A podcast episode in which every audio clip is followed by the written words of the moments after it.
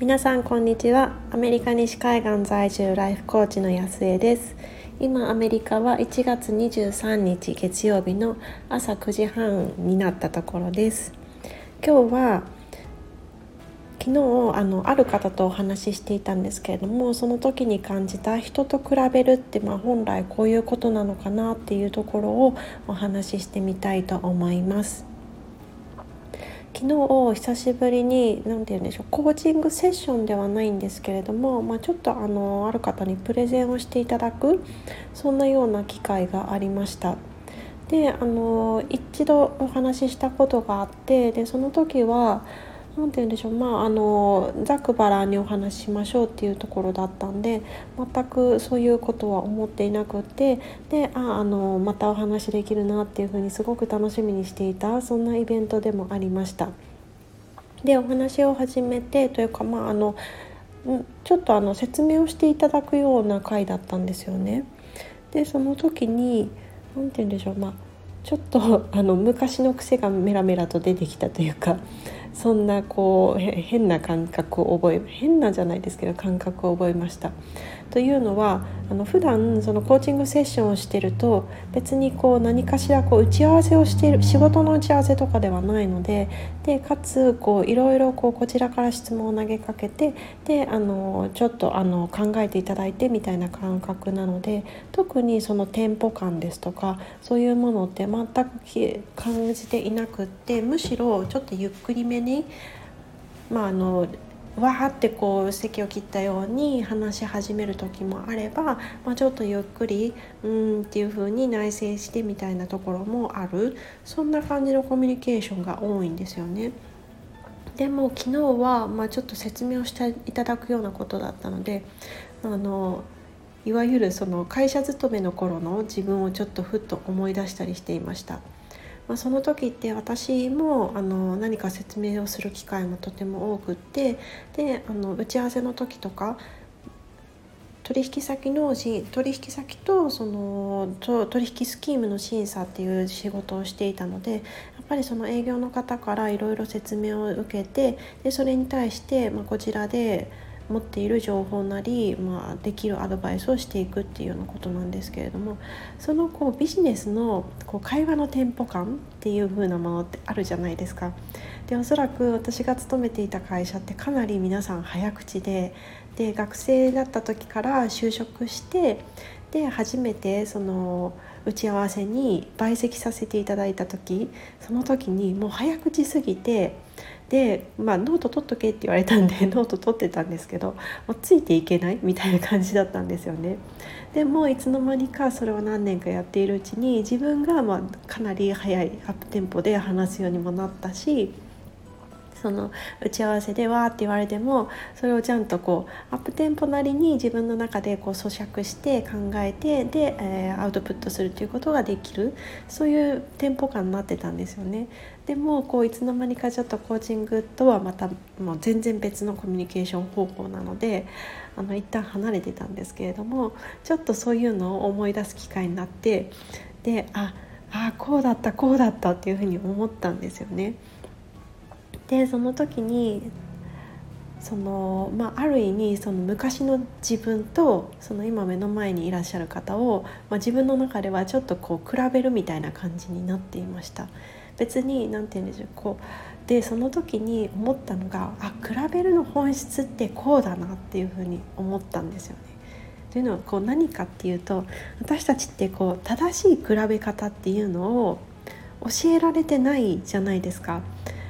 その例えばその学校にいた時はやっぱり比べるっていうと、まあ、どっちのその成績がこういいとかこの子は私よりも足が速いとかそういうふうにどどちらかというとその優劣をつけるっていうような比べ方をしている気がします。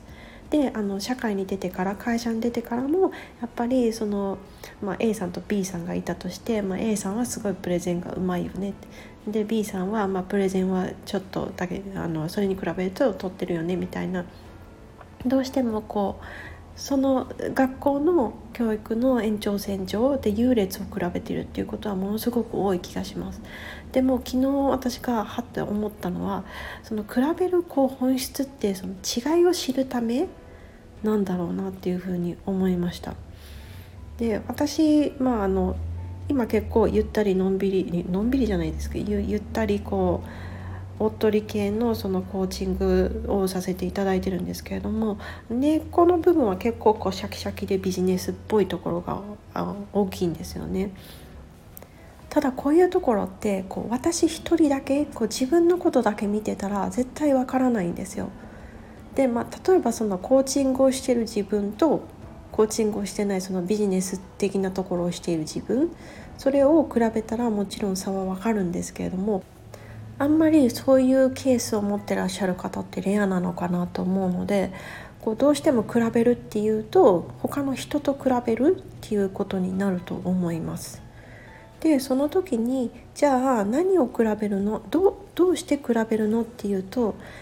その比べることによってこう自分が際立つというかこう違いが際立ってくるんですよね。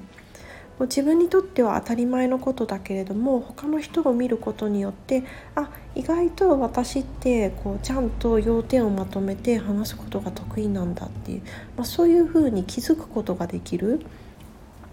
これがなんか本来あるべき、まあ、比べるっていうのの使い方なんじゃないかなっていうふうに思います。まあ、言うは簡単でもどうしてもこう比べるその自分自分以外の人と比べるとああの人はこうあんなにうまいのにこう自分はみたいにこう優劣で見てしまうとは思うんですけれどもそうじゃなくってこう違いを探す、まあ、その一面、まあ、例えばそのすごい上手にお話ししている人がいたらあ私はそれなんてっていうふうに思うかもしれないけれどもでもそれで見ているところ以外のところで私の方がこうすごくこう上手にできてその人はちょっといまいちっていうところもあるはずなんですよね。だからちょっと優劣つけちゃうどうしてもそっちに流されちゃうっていうのは、まあ、ちょっとぐっと我慢してこう自分とどういうふうに違うんだろうっていうような目線を見てみるでそれでと違うところによってこう自分をよりよく知ることもできるしその違うものを見たり、まあ、時にはその取り入れたいっていう風なものもあるかもしれないし逆になんだろうすごくこう流暢にしゃべるけれどもその喋り方がちょっと鼻につくみたいなそうそういう風にはなりたくない。じゃあ自分の伝えたいメッセージは何なんだろう。私がこう話すことで相手に思ってもらいたい印象なんてどういうことなんだろうっていうその自分がこうありたいとか自分はこれを大切にしたいっていうもののこう微調整のチャンスでもあるんですよね。だからそれがなんかなんて言うんでしょう。私にとってのまあ、正しいかどうかわからないんですけども私にとってもっともっと自分に生かしていける比べ方なんだろうなっていうふうに感じました。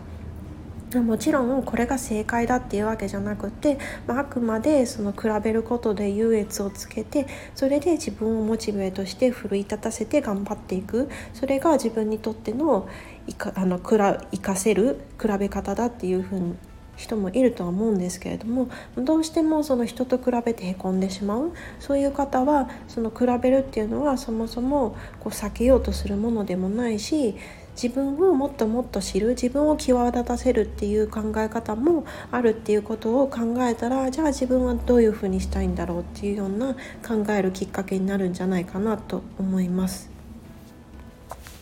で私自身はこの比べてみてあそうだなっていうふうに気づいたことをじゃあどういうふうに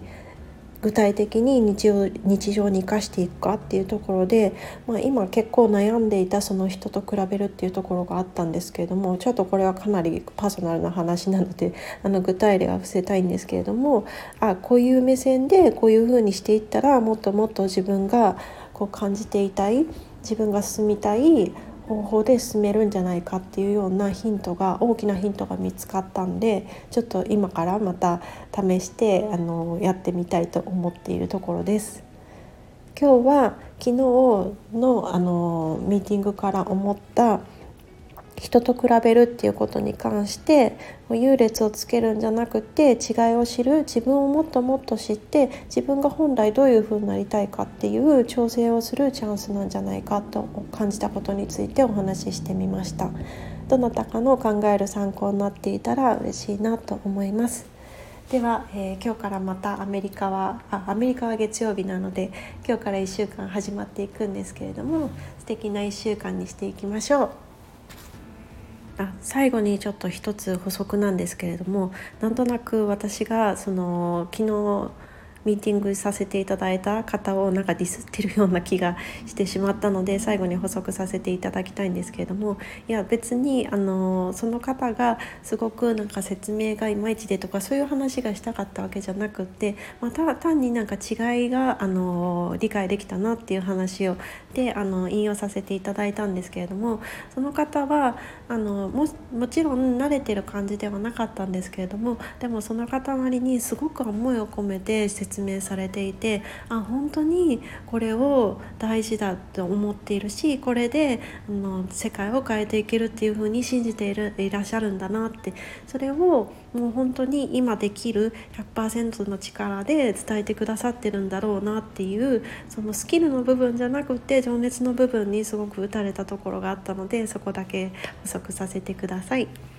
では失礼します。